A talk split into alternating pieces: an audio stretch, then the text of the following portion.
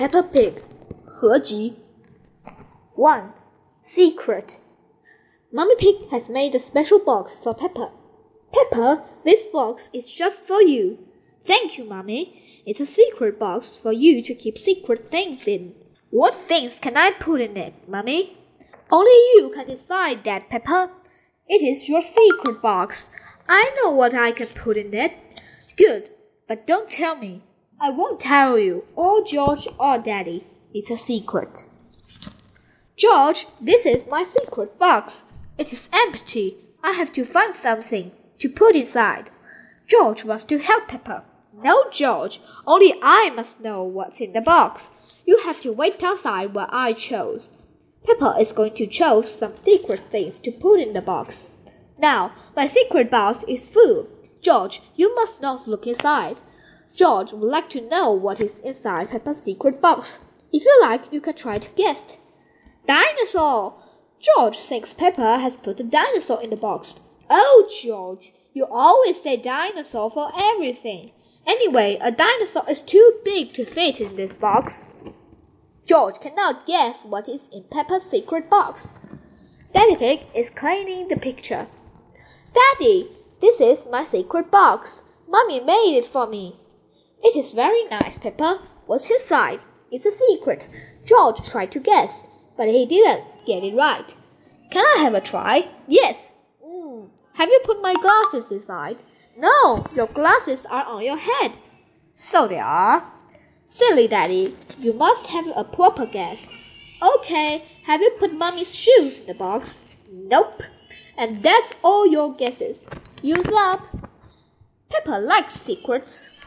Mummy, no one knows what is in my box. Oh, what has George got? I made a box for George too, and he's filled it with secret things. And only George knows what's inside. Oh, Peppa would like to know what's inside George's box. It's George's toy dinosaur, of course. No, George's toy dinosaur is not in George's box. It's too difficult. I'll never guess. Peppa does not like secrets as much as she used to. Maybe if you show George one thing from your box, then he could show you one thing from his. Okay, but we must do it at the same time. That's a good idea. On the count of three, you each show what's in your boxes. Ready? Yes. One, two, three. George has a drum and Peppa has a trumpet. Lovely. Yes, it sounds very nice. Do you have any more secret things? George has a donut. Oh, but Peppa's box is empty. I've got nothing else.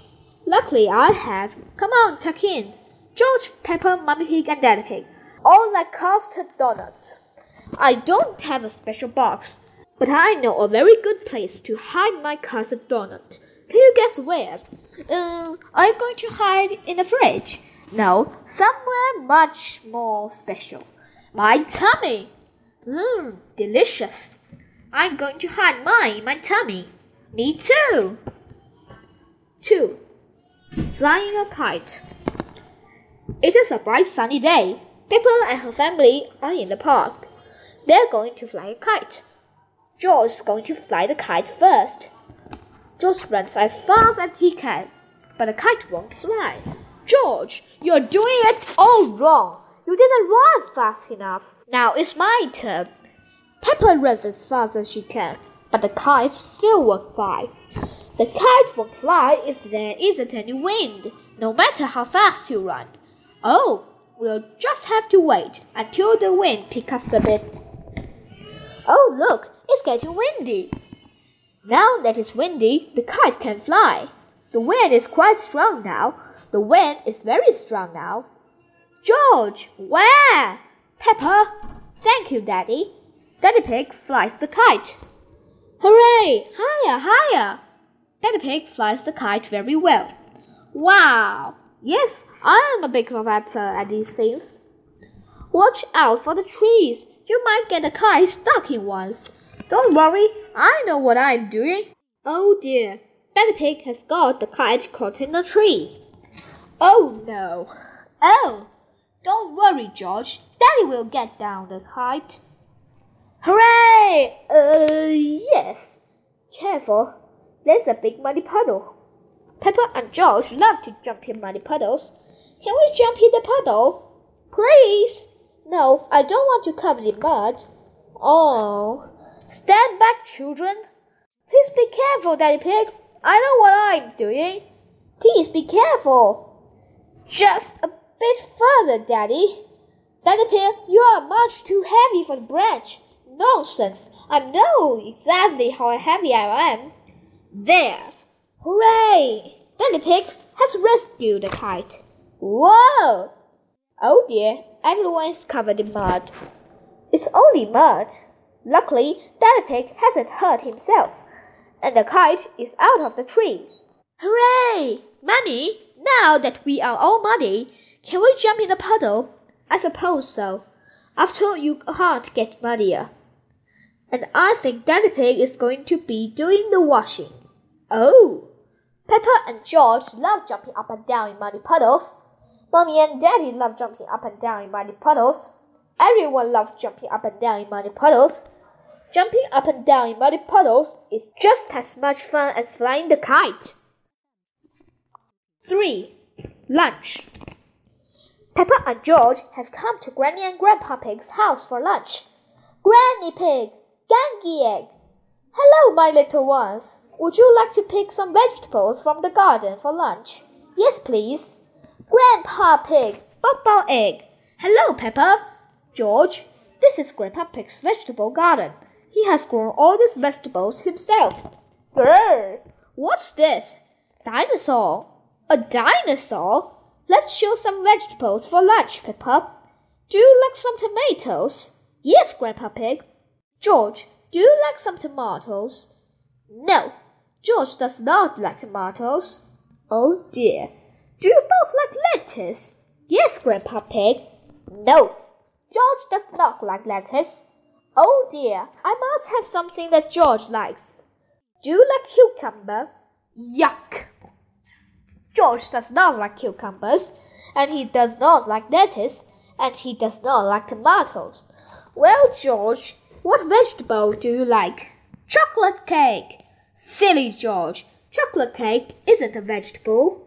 Maybe George will like the vegetables when they are made into a lovely salad. Oh, lovely fresh tomatoes, lettuce, and cucumber. First, we have to wash them.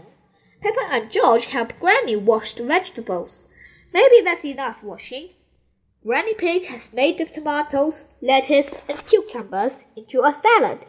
Grandpa Pig, can you call everyone to lunch? Lunch!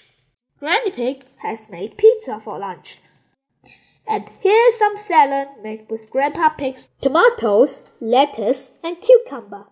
Chuck in, everyone! George has eaten his pizza but George does not like the tomatoes, or the lettuce, or the cucumber. Oh dear, George, don't you like the salad? No. George, just try a little bit of this lovely tomato. Yuck!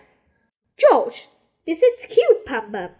Grandpa Pig grew it in his garden. Ugh!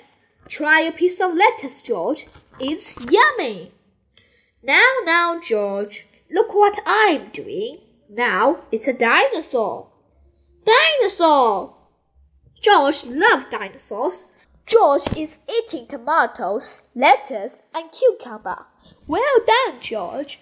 Would you like some more, George? Full. George, are you too full to eat any more tomatoes, lettuce, or cucumber? George is too full to eat any more.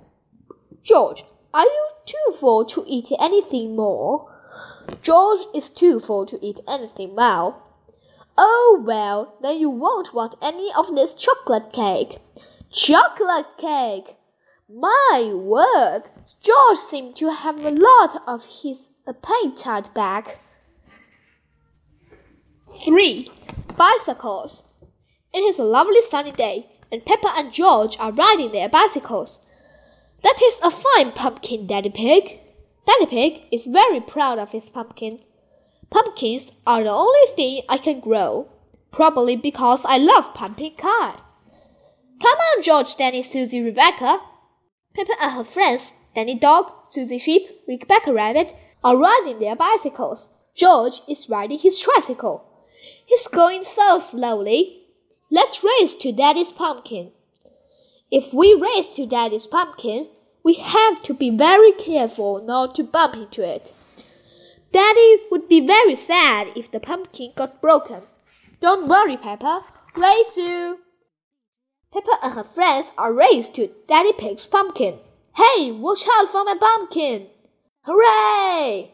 Peppa, look out! Daddy's pumpkin! Sorry, Daddy. Look at George. He's going so slowly. George is still riding a baby bike. Yours is a baby bike too, Peppa. You've still got stabilizers. I can ride without my stabilizers. Me too, and me. Let's ride up the hill again. Are you coming, Peppa? No, I think I'll stay here. See you later. Bye. Peppa wished she did not have stabilizers on her bicycle. Daddy, I don't want stabilizers anymore. Do you think you can ride without them? Yes, all right, Peppa. Let's take them off. Daddy Pig is taking the stabilizers off Peppa's bicycle. Are you sure you want to ride without stabilizers? Yes. You've never done it before. I can do it. I can, I can. Ah, it's not funny. Riding without stabilizers is not easy. Would you like some help, Peppa? Yes, please, Daddy Pig. All right, ready, steady, Go! Don't let go, Daddy. Don't worry, I've got you. You are doing really well, Peppa. Hold on, Daddy. Just keep pedaling. Peppa is riding on her own without stabilizers. Daddy, you let go. You've been cycling on your own for ages. Have I? You're really very good at it. Am I? Oh, I can't do it. Look at me, look at me. I can ride my bike properly. Danny, Susie, Rebecca, look, I don't need my stabilizers anymore. Look at me. Hooray! Race you to Daddy's pumpkin. Whee! Peppa, look at my pumpkin. I'm going to win. Peppa isn't looking where she is going. Wow! Oops! Oh dear, Peppa has squashed Daddy Pig's pumpkin. Sorry I squashed your pumpkin, Daddy. Never mind the pumpkin. The important thing is that you are okay. In future, you really must look where you are going. I promise I will, Daddy. Good. Anyway, now the pumpkin is broken. I can make it into pumpkin pie. I love pumpkin pie. And because Daddy Pig's pumpkin is so big, there will be enough pumpkin pie for everyone. Hooray! 5. Camping. Peppa and her family are going camping. I love camping. We are here! Hooray! Peppa, George, this is the tent I had when I was a little boy. Daddy, how are you going to make that into a tent? Don't worry, Peppa. I'm an expert at camping. Mommy Pig, put the tent on the post, please. That's it. Easy as pie. Whoa! Do these pegs do anything? Of course, I forgot about the pegs. The pegs hold the tent up. There, the tent is a bit little. It was big enough for me when I was a boy, but it does look a bit small now. That is because you've grown a bit since you were a boy, Daddy Pig, and your tummy has grown the most of all. Talking for tummies, we should cook supper. Yes, yes, First, we have to collect sticks to make the fire. Yippee! Peppa and George are helping Daddy Pig collect sticks for the campfire. George, I'll keep pick up sticks and you can carry them. Collecting sticks is fun. Good, that's enough sticks. That's a splendid campfire. Now I'll light it. Here are the matches. We don't need matches. Daddy, how can you light it without matches? I'm going to make fire the old way by cementing rub these two sticks together. Daddy Pig is rubbing these two sticks together to light the campfire. Where is the fire, Daddy? Nearly there. Hooray! Easy as pie. Now we can heat up the tomato soup. Ah, listen to the sound of nature. What is that sound? That is the sound of cricket chirping. What is that? That's an owl. Look, there it is. Wow. And what's that noise? Oh, I'm not sure. It's Daddy's tummy. My tummy rumbling is one of the best sounds of nature. It means it's time to eat. I love tomato soup. So do I. There's another one for Daddy Pig's sound of nature. Uh, what? Come on, children, into the tent. It's bedtime. We don't all fit in. The tent is too little. It will be fine. In you go. Move further in, Mummy Pig. Daddy, you are too big for the tent. Never mind. I'd better sleep outside anyway. Good night, Daddy Pig. Good night, Daddy. Night, night. Good night, everyone. Mummy Pig, Peppa, and George are sleeping in the tent. Daddy Pig is sleeping outside, under the stairs. Ugh, I love camping. Sleeping in open air with the stairs about me. Maybe this wasn't such a good idea after all. Brr. It is morning. Daddy, it was lovely and cozy in the tent. Oh, where's Daddy? Daddy Pig has gone. Poor Daddy Pig. He must have been cold and wet. And now where is he? What's that sound? It sounds like snoring. Daddy Pig! What? Daddy, you are safe. Of course I'm safe. I'm expected, Campy. I slept in the car. Silly Daddy. I love camping. The end.